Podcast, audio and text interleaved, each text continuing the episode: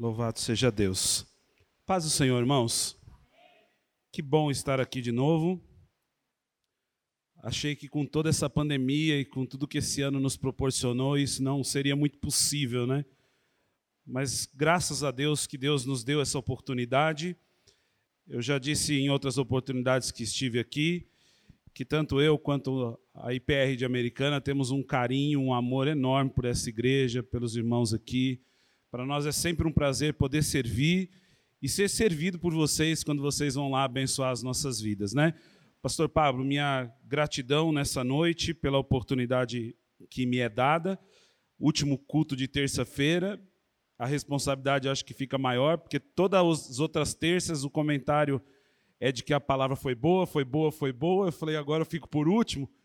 E aí você tem que ir subindo o nível e a possibilidade vai começando a ficar mais difícil, haja vista que eu não sou esse exímio pregador. Mas Deus me trouxe aqui e me trouxe com um propósito. E eu acredito que os propósitos de Deus eles serão derramados sobre as nossas vidas nessa noite.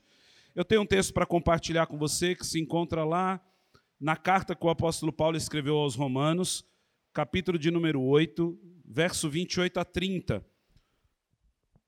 O texto é bem conhecido e num ano como o que nós vivemos, algumas palavras começaram a se tornar ou, ou, ou viraram jargão, né? É o novo normal e, e tantas outras coisas que nós aprendemos a falar. E quando a gente chega no final do ano, já é costume que façamos uma avaliação, normalmente, do que nós vivemos, o que nós experimentamos, pensando em como o próximo ano será. E talvez olhar para tudo que nós vivemos no ano de 2020 sem que nós é, tenhamos claramente uma resposta ou do porquê, talvez esse texto conforte um pouco o nosso coração, saber que tudo que Deus faz ou tudo que Deus permite tem um propósito, tem um fim. E talvez seja essa a ideia nessa noite, compreender um pouco do que nós passamos e o que esse texto pode responder para nós e nos ajudar na compreensão durante a avaliação anual que faremos. Então vamos lá, o texto diz assim: Sabemos que todas as coisas cooperam para o bem daqueles que amam a Deus, daqueles que são chamados segundo o seu propósito. Pois aqueles que Deus de antemão conheceu, ele também predestinou para serem conformes à imagem do seu filho a fim de que ele seja o primogênito entre muitos irmãos. E aos que predestinou, a esses também chamou, e aos que chamou, a esses também justificou, e aos que justificou, a esses glorificou. A temática do texto ela é bem clara, né? Tudo coopera para o bem. E quando a gente olha para esse texto e olha para o que experimentamos durante o ano, a ideia é tentar entender que bem é esse, que cooperação foi essa, que, que vai nos empurrar a entender que Deus tinha de fato ou tem de fato um propósito para as nossas vidas. Quando você olha o que nós enfrentamos, e, e a pergunta é: tudo coopera mesmo para o bem? Tudo que nós passamos realmente foi proveitoso? E eu acho que como crentes em Jesus, a resposta é simples e fácil: foi. Agora, de forma usual, e, e quando você encontra alguém que enfrentou crises maiores do que talvez a que nós enfrentamos, isso começa a ficar um pouco mais difícil. Olhar, por exemplo, para famílias que foram sepultadas durante uma semana, por exemplo, como a família em São Paulo, onde foi filha, mãe e avó é, ou mãe, mãe e mãe né, de todo mundo, foi sepultado numa semana só, e você chega para essa família, por exemplo, procura e diz assim: olha, fica tranquilo, tudo coopera para o bem, a coisa fica mais difícil. Quando você encontra, por exemplo, pais daqueles meninos que é, morreram queimados no, no centro de treinamento do Flamengo, e olhar para esse pai que permitiu o filho em busca de um sonho e esse menino morre num um acidente onde faltou o cuidado do clube e você dizer para ele assim, fica tranquilo, porque tudo coopera para o bem, não é tão fácil, né? A resposta não é tão simples, embora ela seja verdadeira. O texto diz que isso coopera. Agora, o fato é de que, primeiro, o texto informa de que isso coopera para os filhos de Deus, para quem tem compreensão de tudo isso, para quem enxerga com a ótica divina todas essas coisas e não vê em todas essas coisas só um problema, vê em todas essas coisas uma ação do eterno. Agora, quando você vê pandemia, acidente, dívidas aumentando, depressão crescendo, desemprego, falência, enfermidades sem fins, porque não foi só a pandemia, né? Nós vivemos outros tipos de crise de enfermidades no nosso país, nas nossas cidades. Brigas, divórcios. Eu trabalho num ambiente onde cinco pessoas se divorciaram desde março até agora. Inimizade, aflições, e junta nisso agora o término do ano, como aconteceu essa semana em Santa Catarina, as chamadas catástrofes naturais por causa da chuva que todo final do ano nos proporciona. E a pergunta que fica é: tudo isso de fato é bom mesmo, irmãos? É, é bom passar por tudo isso? É simples assim entender que tudo isso trabalha, opera ou coopera conosco para um mesmo objetivo? Não é.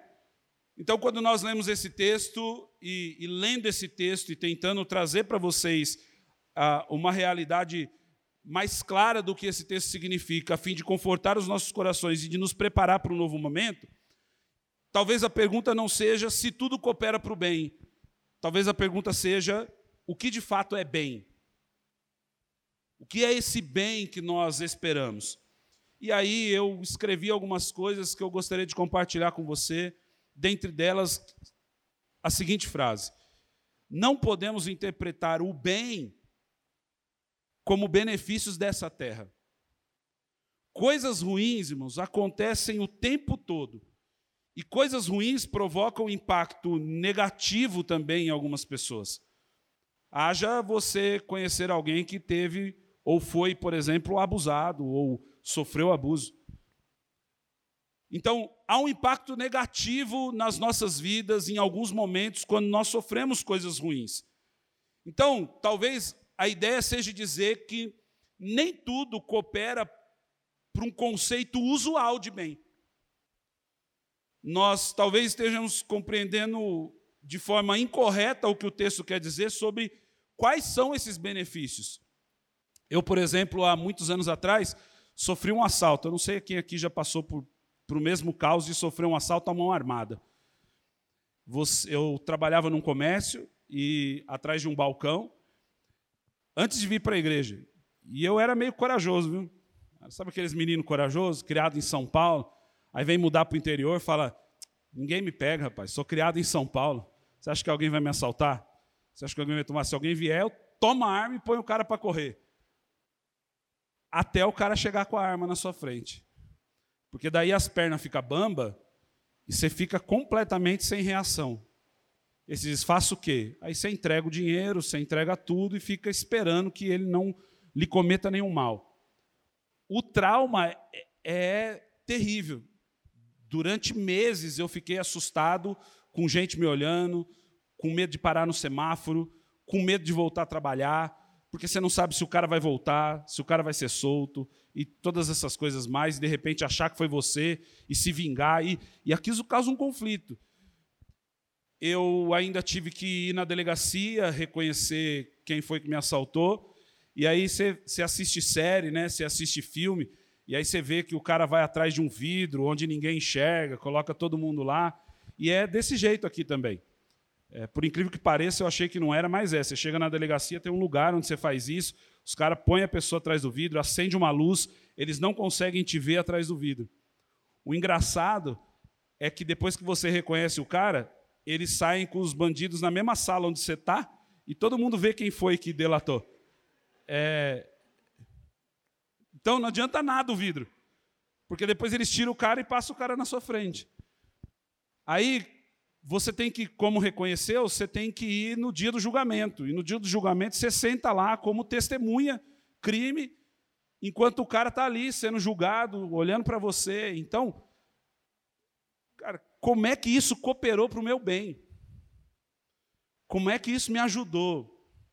Está vendo que o conceito usual não é tão simples? Eu podia ter dito assim, não, é bom, é bom porque a gente aprende como a justiça funciona, a gente aprende como as coisas são, mas não é isso. Você sai de lá completamente traumatizado. Então, o conceito usual de bem, ele precisa ser um pouco ponderado e avaliado quando nós lemos esse texto, porque normalmente nós esperamos que algum benefício, a ótica do que nós vivemos nessa terra, é que nos será dado quando nós passamos algum outro tipo de mal. Mas o que o texto diz, principalmente no verso de número 29, é que a interpretação de benefício é que Deus tem um propósito para os seus filhos. E se ele tem um propósito para os seus filhos, nós precisamos entender qual é esse propósito, porque é isso que vai ser o bem para nós. E o versículo 29 diz que o propósito é que nós sejamos transformados ou nós sejamos é, trabalhados para que nós sejamos conforme a imagem do seu filho. Então, qual é o bem? O bem é produzir em nós o caráter, a maturidade, coisas mais, para que cada vez mais, mesmo com as coisas difíceis, nós nos tornemos mais parecidos com Jesus. Nós sejamos muito mais próximos do que de fato ele é. Se você se lembrar aqui o propósito de Deus na criação foi fazer com que o homem fosse criado à sua imagem e semelhança. Mas por causa do pecado, essa imagem foi manchada. Então, tudo que Deus quer com a vinda do seu filho para a terra, além de nos salvar, é produzir em nós ou construir em nós essa imagem de Cristo, para que quando enquanto nós vivamos nessa terra, nós vivamos para a glória e louvor do teu santo nome. Quando nós vivemos uma crise como a que nós estamos enfrentando nesse momento, o que Deus espera de nós é que tudo que nós já passamos, todas as dificuldades que nós enfrentamos, todas as lutas que nós choramos e lamentamos, todas as percas que nós tivemos, produzam em nós um caráter parecido com o do seu filho, para que quando o mundo esteja em crise, para que o mundo, quando o mundo esteja mal, eles encontrem em nós parcela ou centelha dessa luz do eterno que vive e brilha em nossas vidas para que eles encontrem o caminho de volta ao Pai. O fato da igreja ainda estar na terra, de nós não termos sido arrebatados, levados aos céus e vivamos o sofrimento que o mundo também vive, é para que aqueles que ainda não conhecem o Filho de Deus possam conhecê-lo através da igreja do Senhor, estabelecida na terra e é por isso que nesse tempo difícil é muito importante que as pessoas vejam em nós esse caráter divino, esse caráter do eterno. É importante que as pessoas, ao verem as redes sociais dos crentes, encontrem nelas conforto e não conflito, encontrem nelas luz e não trevas, encontrem nelas segurança e não a insegurança de se viver, encontrem nela a paz, mas não a instabilidade. Deus espera, irmãos, que nós, nesse tempo tão difícil, sejamos transformados à imagem do teu filho. É por isso que as lutas que nós passamos, as notícias más que nós recebemos, as dores que nós enfrentamos, ela coopera para o bem daqueles que temem a Deus e amam a justiça do Senhor. Porque aos poucos Deus vai produzindo em nós algumas dessas qualidades. Três qualidades que eu acho que Jesus produz em nós durante o período de dificuldade, de luta, de perca, de lágrimas e de dores. Primeiro, é a sua é a maturidade espiritual, irmãos. Cada vez que nós enfrentamos uma luta, nós precisamos sair mais maduros disso. Nós precisamos sair mais crescidos de tudo isso. É o que o texto de Efésios, capítulo 4, versículo 13 e 14 diz. Ele diz o seguinte: Até que cheguemos ao pleno conhecimento do Filho de Deus, a perfeita varolinidade, a medida da estatura da plenitude de Cristo, para que não sejamos mais como meninos.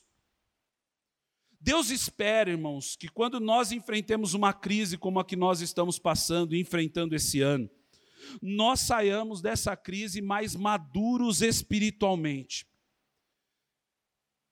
Você fica em casa, ou a chamado, o chamado convite a ficar em casa, te impulsiona muitas das vezes a procurar ou ficar pesquisando algumas coisas. Você tem mais tempo, né? Então você vai para a internet, você fica vendo. E eu tenho a sensação, pastor, que a imaturidade cristã foi muito revelada nesse tempo. Como nós, como nós estamos menino na fé, irmãos. Nós estamos discutindo coisas que já não deveríamos mais estar discutindo.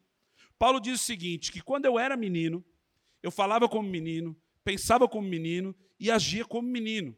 Mas quando eu deixei, ou quando eu cresci, eu deixei as coisas de menino. A maturidade espiritual nos faz deixar de vivenciar a superficialidade da fé e viver uma maturidade ao ponto de que você pode comer um alimento sólido espiritual e não beber o leite. E aí, quando você liga nesse tempo de pandemia, você, você todo mundo fez live, todo mundo foi para a internet, todo mundo criou algum tipo de conteúdo, mas quando você começa a pesquisar e começa a ver, você escuta cada coisa, irmãos. Como, por exemplo, gente correndo atrás de um feijãozinho que você planta, cresce e, claro, você paga para ter esse feijão abençoado 500 reais, porque esse feijão cura coronavírus.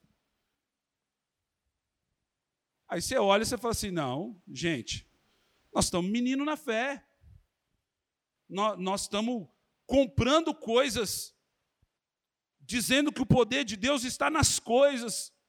Veja, nós devíamos ter maturidade suficiente para entender que quando o véu se rasgou, nós ganhamos livre acesso a esse Deus que triunfantemente, ao terceiro dia, ressuscitou e hoje vive para sempre. Mas a gente transfere esse, essa oportunidade que Deus nos dá, nós desperdiçamos essa oportunidade que Deus nos dá, colocando a força nas coisas. Nós buscamos a resposta aonde ela não existe. E quando você vê isso, você fala: não, nós estamos nós nós engatinhando. Nós estamos longe do propósito. Essa maturidade parece que não chegou. Esse, esse caos devia estar produzindo em nós isso, mas pelo contrário, parece que nós vamos nos afastando. Piracicaba acho que não enfrentou isso, e espero que não tenha, graças a Deus. Mas, por exemplo, eu estou vivendo uma fase onde tem gente que não quer mais voltar para a igreja. Se não, a live está bom, pastor. Estou assistindo em casa. Estou tô, tô tranquilo. E eu não estou forçando uma barra com quem não pode. Nós estamos cumprindo todos os ritos possíveis, como os irmãos aqui estão, mantendo o máximo de segurança ou exemplo, pelo menos, para que nós estejamos seguros nesse tempo tão difícil. Mas, assim, é a mesma, eles acham que é a mesma coisa. E aí você vive no conflito de dizer: não, nós, nós estamos perdendo o propósito da reunião com os irmãos, nós, nós estamos para o caminho daquilo que alguns, alguns dias é, chamaram do movimento dos desigrejados. Porque antes os desigrejados estavam em casa, eles ainda pelo menos estavam fazendo culto. Agora, como o culto é transmitido, nem o culto eles fazem. Nem abrir a Bíblia eles abrem. Nem ler eles leem. Agora veja, irmãos, isso revela o quão criança nós estamos no aspecto da fé. E claro, estou generalizando aqui coisas que os meus olhos viram. Agora, o que é que Deus espera de nós? Deus espera que nós olhemos para as dificuldades que estamos passando, olhemos para isso e dissemos: todas as coisas cooperam para o bem. Que jeito? Nos fazendo ficar mais maduros espirituais. Nós, nós parece que desaprendemos que a oração é algo necessário. Que ler a Bíblia, você precisa ficar pedindo para ler. Está tá vendo como nós estamos crianças, que você tem que ficar falando para a criança, faz isso. Quem é pai aqui sabe. O seu filho cresce. Eu tenho dois meninos, eu tenho um de 19 anos e um de 15 anos. De vez em quando eu ainda preciso dizer, escova o dente antes de dormir. Porque eles acostumam a vida toda a ouvir dos pais e parece que quando o pai não fala, eles vão para a cama sem escovar o dente. Não é sempre, mas de vez em quando você tem que falar, escova o dente. Escova o dente. Eu falo, nossa, está menino. Então, meninão. Porque sabe que tem que fazer, porque senão vai cair. Vai dar, vai ficar ruim. Quando for no dentista, vai ter que arrancar. Mas precisam ser lembrados. Essa é a geração geracional, e não de idade, mas do nosso presente tempo, que precisa ficar sendo lembrada que ela tem que ler a Bíblia todo dia, que ela precisa mergulhar no conhecimento das coisas de Deus, que ela precisa ter uma vida regrada de oração, que ela precisa ter o convívio nos cultos e na igreja, que ela precisa se dispor a adorar o Senhor como ele é digno de ser adorado, que ela precisa se envolver com as coisas do Altíssimo e parar de se envolver com as coisas dessa terra, que ela precisa matar aquele velho homem que ainda existe dentro dela todos os dias. Nós precisamos ficar lembrando isso, irmãos. O que prova que nós não estamos amadurecendo. Porque homens e mulheres maduros de Deus aproveitam as lutas que passaram para desenvolverem em si essa maturidade espiritual. Segunda coisa que Deus nos transforma à imagem do seu filho é quando nós compreendemos que ele quer mais da glória de Deus em nossas vidas. Veja, o texto de 2 Coríntios capítulo 3, versículo 18 diz o seguinte: Em todos nós como o rosto desvendado contemplando, como por espelho, a glória do Senhor. Somos transformados de glória em glória na Sua própria imagem, como pelo Senhor, o Espírito de Deus. Deus quer produzir em nós cada dia mais, mais da Sua glória. Ele quer que as pessoas vejam mais em nós o resplendor como por espelho. Não é que eles veem em nós a totalidade da glória de Deus, mas eles percebem em nós a presença do Espírito Santo. Eles pres pre presenciam em nós essa unção que é derramada do céu sobre as nossas vidas durante os cultos, mas que nos acompanham no nosso ambiente de trabalho, no meio do nosso, dos churrascos de família, nos lugares onde nós estamos e nos portamos, nos lugares onde nós frequentamos, as pessoas veem em nós alguma coisa diferente que não há no mundo e que brilha de uma forma esplendorosa, porque trata-se da glória do Todo-Poderoso. Veja que coisa linda, irmãos. Nós testemunhamos, e eu creio que você já testemunhou isso, de alguma vez alguém olhar para você e dizer assim: tem alguma coisa diferente de você, né? Eu conheci uma senhora, certa feita, e ela tinha uma filha que tinha uma doença chamada doença de Crow ou Crow. Não sei se vocês já ouviram dizer. É uma doença que é, é, é uma, uma bactéria que se instaura dentro da pessoa e que vai. O termo é esse, tá? Não é o termo médico, mas é o termo que a mãe disse. Vai comendo de dentro para fora. Vai destruindo os órgãos, vai comendo da carne, até que a menina venha a óbito quando esses órgãos acabar. Essa senhora vendia pão no lugar onde eu trabalho, eu trabalho na Prefeitura Municipal de Americana. Mas pensa numa mulher feliz vendendo pão e com a filha enferma. Ela chegou e ela foi falando daquele jeito, eu fui falando daquele jeito, e ela foi contando a história. É verdade que ela derramou lágrimas dos olhos, é verdade que ela carrega sobre si um sofrimento, é verdade que ela sente que o mundo parece conspirar contra, porque o médico não, não entende, a, a, não existe remédio para tratamento, não existe cura para a enfermidade. Ela sabe que ela vai ter que lidar com isso a vida toda, ver sua filha morrer um pouquinho todos os dias. Mas ela está ali trabalhando, se esforçando para cumprir as metas, a fim de suprir as necessidades da sua casa, sem reclamar em momento algum. E eu olhei e disse assim: essa mulher tem alguma coisa diferente. E aí, quando eu perguntei para ela como é que ela vive com isso, aí ela começou a dizer, né? Olha, é porque Deus é na minha vida, Deus cuida de mim, Deus me fortalece. Eu disse: está vendo? É um pouquinho da glória do Senhor, percebida não só por mim, mas pelas pessoas que trabalham comigo. E muitos deles sequer um dia pisaram dentro de uma igreja evangélica, mas conseguem ver a presença de Deus na vida daqueles que são sustentados pelo Senhor e que dos seus lábios, mesmo em meio a sofrimento, não saem murmurações, mas saem palavras de glórias ao nome do Todo-Poderoso. Agora, você vai na internet e tá os crentes reclamando de tudo. De tudo. Nós reclamamos do tempo, reclamamos da chuva, reclamamos do sol, reclamamos do preço do arroz, mesmo Deus nos dando condição de comprar. Nós reclamamos da carne, mesmo fazendo churrasco. Nós reclamamos de tudo. E claro, não estou dizendo que você reclama, estou generalizando a todos o comportamento cristão nos dias de hoje. Quem vê isso, irmãos, não percebe em nós essa centelha do eterno. Falta-nos esse comprometimento em saber que os nossos lábios foram feitos para glorificar e exaltar o nome do Senhor. E não para vivermos murmurando, porque, como diz Reverendo Hernandes Dias Lopes, a murmuração é a música que se canta no inferno. Você quer saber que música canta no inferno? Murmuração. Lá é assim, está quente, está doendo, não aguento mais. É, é assim. É, canta isso lá. Agora nós não, irmãos. Nós cantamos para o louvor da glória do Senhor, porque sabemos que Deus está produzindo frutos em nós que serão contados na eternidade. Deus está produzindo em nós, irmãos, coisas para nos fazerem ficar mais parecidos com o seu filho.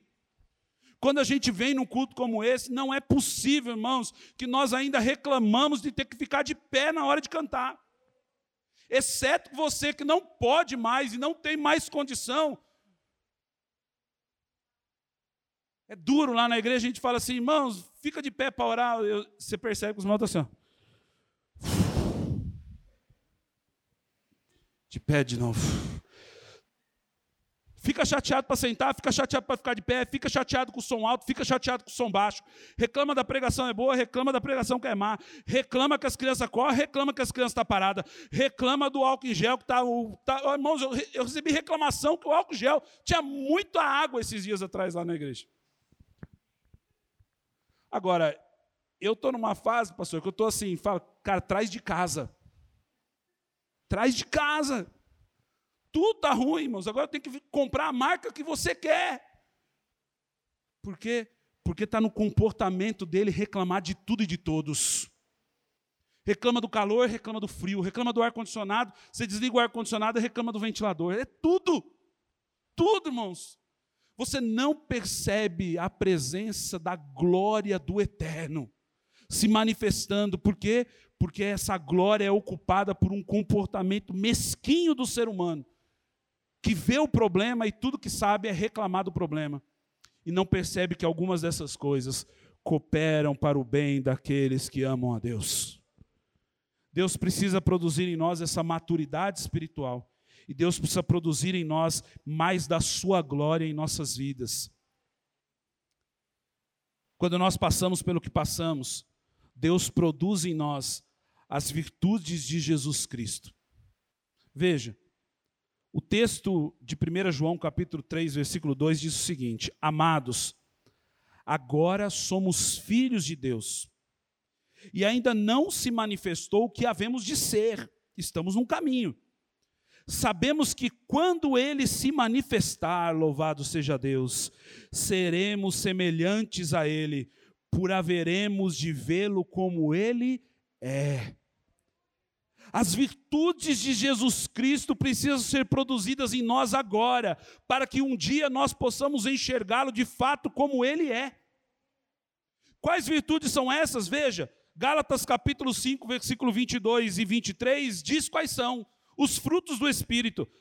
Quando nós passamos pelo que passamos, os sofrimentos que enfrentamos, Deus não está querendo nos maltratar, irmãos mas ele vai se aproveitar dessa dificuldade para cooperar para o nosso bem, a fim de que em nós seja gerada uma vida de mais amor, mais alegria, mais paz, mais longanimidade, mais benignidade, bondade, fidelidade, mansidão e domínio próprio. Você não aprende isso ganhando carro zero todo dia. Você não aprende isso ficando livre de todos os problemas todos os dias. Você não aprende algumas dessas virtudes na sua vida recebendo tudo o que quer, como um filho mimado que pede e o pai lhe dá. Você aprende algumas dessas coisas quando o sofrimento bate na sua porta, quando o problema vem, quando você se depara com o nosso irmão apóstolo Paulo. Você se lembra que quando ele termina aquela frase que nós gostamos tanto de dizer, que é: Posso todas as coisas naquele que me fortalece? O que antecede essa frase é: ele foi apedrejado, expulso de cidade, uma cobra picou sua mão, ele esteve nu, ele ficou sem ter o que comer, ele passou por várias outras dificuldades, e quando ele termina tudo isso, ele diz assim: agora eu sei que eu posso todas as coisas naquele que me fortalece, porque ele experimentou os dias maus, mas também experimentou os dias bons. Ele experimentou como nós já experimentamos dias de fartura, dia onde nós conseguimos comprar o que queríamos, como nós já conseguimos passar por tempo onde as coisas ficam difíceis e nós sequer conseguimos comprar muitas das coisas que são por necessárias nós nos alegramos porque tivemos saúde durante muitos anos numa etapa da nossa vida, mas quando somos acometidos numa enfermidade, parece que nós não nos lembramos de que Deus cuidou de nós muito tempo. Eu olhei para essa crise desse ano e eu disse assim: puxa vida, tem que ficar em casa, não pode ir em lugar nenhum, não pode fazer nada, tem que ficar preso, tem que ficar. Aí minha esposa disse assim: é, mas lembra, porque eu tô com vou fazer 42 anos agora. Ela disse: Mas olha, o ano passado nós fomos para a praia, o ano passado nós fomos não sei aonde, o ano passado nós fizemos isso, o ano passado nós fomos em tal lugar, nós fizemos tudo isso aqui. O bem que Deus nos faz, nós nos esquecemos, mas o mal, nós ficamos reproduzindo ele como se ele fosse eterno. Agora lembre-se: nenhum sofrimento do agora se compara com a glória que está por vir. Os dias difíceis vieram, mas nós já vivemos dias bons e podemos trazer à memória aquilo que pode nos dar esperança. Deus ainda tem muito mais para as nossas vidas. Deus ainda tem muito mais para a sua igreja, Deus ainda tem muito mais para o seu povo, mas enquanto tudo isso não chega e nós não estamos aptos a receber, Deus precisa produzir em nós algumas das suas virtudes, para que quando as bênçãos maiores chegarem, elas não sejam desperdiçadas, pelo contrário, sejam agarradas, abraçadas e nós possamos carregá-las, mostrando para todo mundo, como diz o Salmo 126, nós um dia vamos plantando, chorando, mas quando a gente volta carregando os nossos feixes e rindo, todos vão dizer: grandes coisas fez o Senhor por esses. Deus é bom, irmãos. Deus é bom. O que nos falta, talvez, é ser compreensível que todas as coisas cooperam para o nosso bem. Bom, se isso então é o que Deus quer produzir, o que de fato então é o bem que Ele está produzindo em nós? E aí eu fiz só uma releitura do texto, não é uma atualização das Escrituras, mas uma releitura do texto onde diz: todas as coisas cooperam para o cristão, para que o cristão desenvolva as virtudes de Cristo em sua vida, ou seja, as qualidades da maturidade cristã, a verdadeira espiritualidade que demonstra o fruto do espírito, a mente transformada e a vida santificada.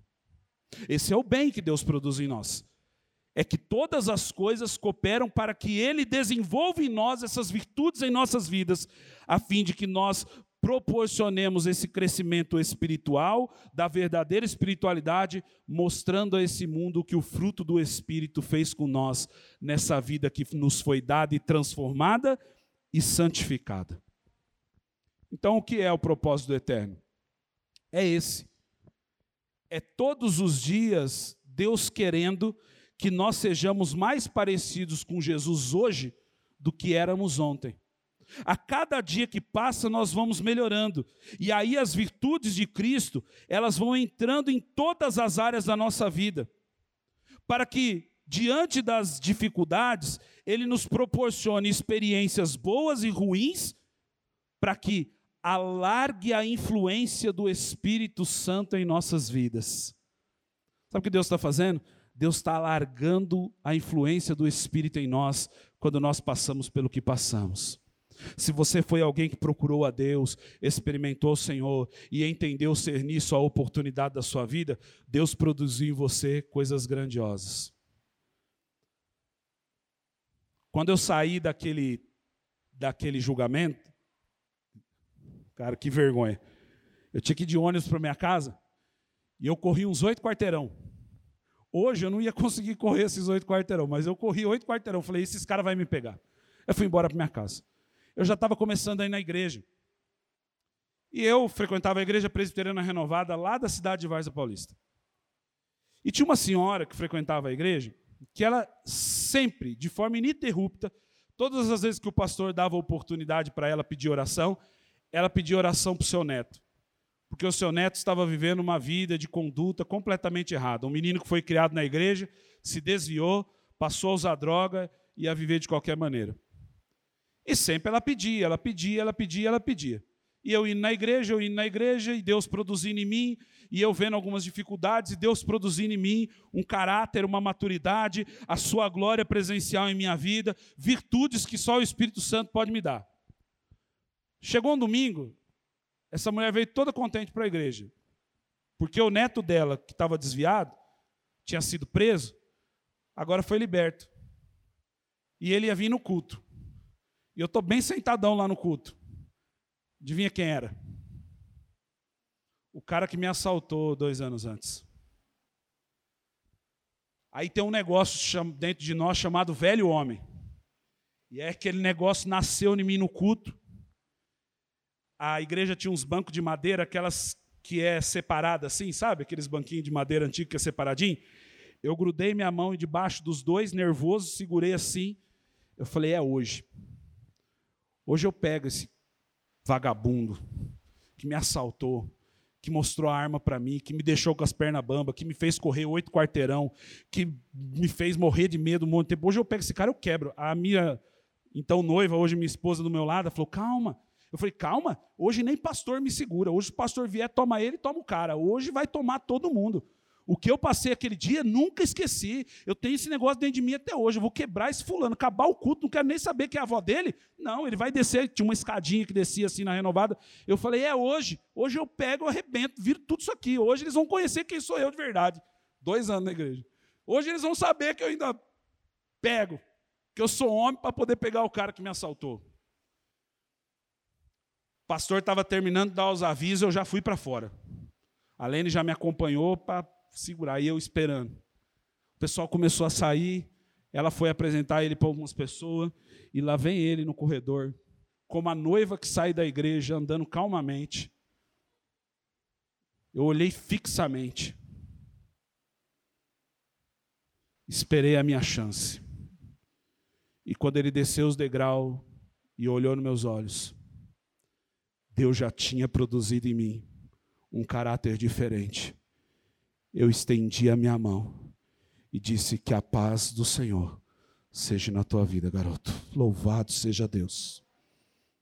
Porque Deus, meio ao sofrimento, produz em nós coisas que nos fazem ser diferentes, precisa trazer a nós essa maturidade cristã, de que a vingança não cabe a mim, cabe a Deus, de que ficar reclamando do que eu passei a vida toda, do meu passado, não vai me levar a lugar algum. Eu preciso trazer a glória do Senhor, e as pessoas que sabiam pelo que eu tinha passado, quando me viram estender a mão, olharam e disseram, provavelmente, que a glória do Senhor estava sobre a minha vida, porque viram um comportamento diferente, viram em mim parte das virtudes que Deus já havia produzido durante aquele tempo que eu frequentava os cultos, ouvia as mensagens. Deus foi produzindo em mim, irmãos, essa semelhança do seu filho. Que diante da oportunidade lhe dada, quando Pilatos olha e diz: Viu, se você disser qualquer coisa, eu resolvo isso agora. E ele diz: Olha, se eu quisesse resolver isso, eu podia. Bastava uma ordem. Ninguém tira a minha vida. Eu a dou em favor de muitos e se entrega para morrer por mim e por você. Deus espera produzir em nós essa atitude semelhante a Ele, irmãos. E o Senhor vai fazer se nós entendermos que tudo coopera para o bem daqueles que amam a Deus. Eu não ia ter os meus bens de volta, nada do que eu perdi de volta mas Deus me deu outra coisa que hoje é muito mais importante: um caráter cristão em minha vida. A pergunta que fica é: será que nós vamos conseguir atingir esse propósito, irmãos? Será que Deus vai encontrar em nós esse propósito que Ele está produzindo como igreja? O texto nos dá uma segurança de que sim, Ele vai se você ler o versículo 29 e 30, ele diz algumas palavras, e é importante dizer que todas, todas elas se destinam ao futuro, mas são narradas em forma do passado. Ele diz que aquele que ele conheceu, a esses predestinou. Aos que predestinou, chamou, aos que chamou, justificou, e aos que justificou, glorificou. Deus completa com esse jogo de palavras uma obra tremenda, que muita gente fica discutindo qual é a, a, a temática da salvação, a linha de pensamento de salvação à base desse texto. Eu prefiro interpretar esse texto como diz lá em Filipenses capítulo 1, versículo 6, tendo por certo isso mesmo, que aquele que em vós começou a boa obra, aperfeiçoará no dia de Jesus Cristo. Sabe por que, que nós vamos conseguir, irmãos? Porque quem começou a boa obra, ele é fiel para completar. Quem nos chamou vai nos conduzir. Quem nos manteve de pé no ano de 2020 vai nos fazer triunfar no ano de 2021. Quem nos manteve firmes, irmãos, mesmo em meio ao sofrimento, a ataques, a tantas lutas, vai nos fazer perseverar até que nós sejamos renovados nessa esperança no Filho de Deus para conquistarmos tudo que Ele ainda tem preparado para nós. É o Deus que começou a boa obra na igreja de Piracicaba, nesse lugar onde vocês estão. E claro, durante muitos anos, sofrimentos, lutas e tantas coisas que vocês já passaram, não diferentes como o ano de 2020, apenas situações que não são parecidas com o que, que nós estamos vivendo, mas está chegando o tempo de nós triunfarmos e vermos a glória de Deus sendo derramada e fazendo a grande obra que um dia Ele prometeu de fazer neste lugar. Essa obra não é minha, essa obra não é do, do pastor Pablo, essa obra não é do grupo de louvor, essa obra é de Deus. E o Deus que começou a boa obra, Ele é fiel para completá-la. Louvado seja o nome do Senhor. Deus está produzindo em vocês não só no ano de 2020, mas todos os anos da história dessa igreja, algo e coisas que vão trabalhar e cooperar para que vocês conquistem os planos e projetos que Deus tem colocado no coração de vós. E quando vocês estiverem no momento certo, no tempo certo de receber, Deus vai fazer grandes coisas. Você crê nisso em nome de Jesus? Cara, tem gente que está dizendo assim: Olha, 2020 foi ruim e se prepara, que 2021 vai ser pior. Eu estou dizendo assim, ó, tudo coopera. E não importa como as coisas vão ser, tudo que vai acontecer para nós que somos filhos de Deus vai produzir em nós essa estrutura para recebermos os benefícios e as bênçãos eternas do Senhor sobre as nossas vidas. Você crê nisso? Queria convidar você a se colocar de pé. Eu não, você não me deu time, né? Você me deu time? Não? É que eu vejo que você compartilha as mensagens e eu disse assim: bom, não deve ser grande, né? Porque senão ninguém escuta. Mensagem comprida ninguém escuta, né? O cara corta, os pedaços só interessa para ele. Pastor Pablo tinha razão numa coisa, irmãos. Hoje é terça-feira. Eu trabalho amanhã cedo. Nós estamos é, encerrando as coisas lá na igreja também. Tem muito trabalho. Então, para eu sair de Americana numa terça-feira, para estar aqui à noite, para estar aqui com vocês, é porque eu acredito que Deus tem um propósito. E eu não acho que é comigo isso aqui. Acho que Deus tem algo especial com vocês, cara.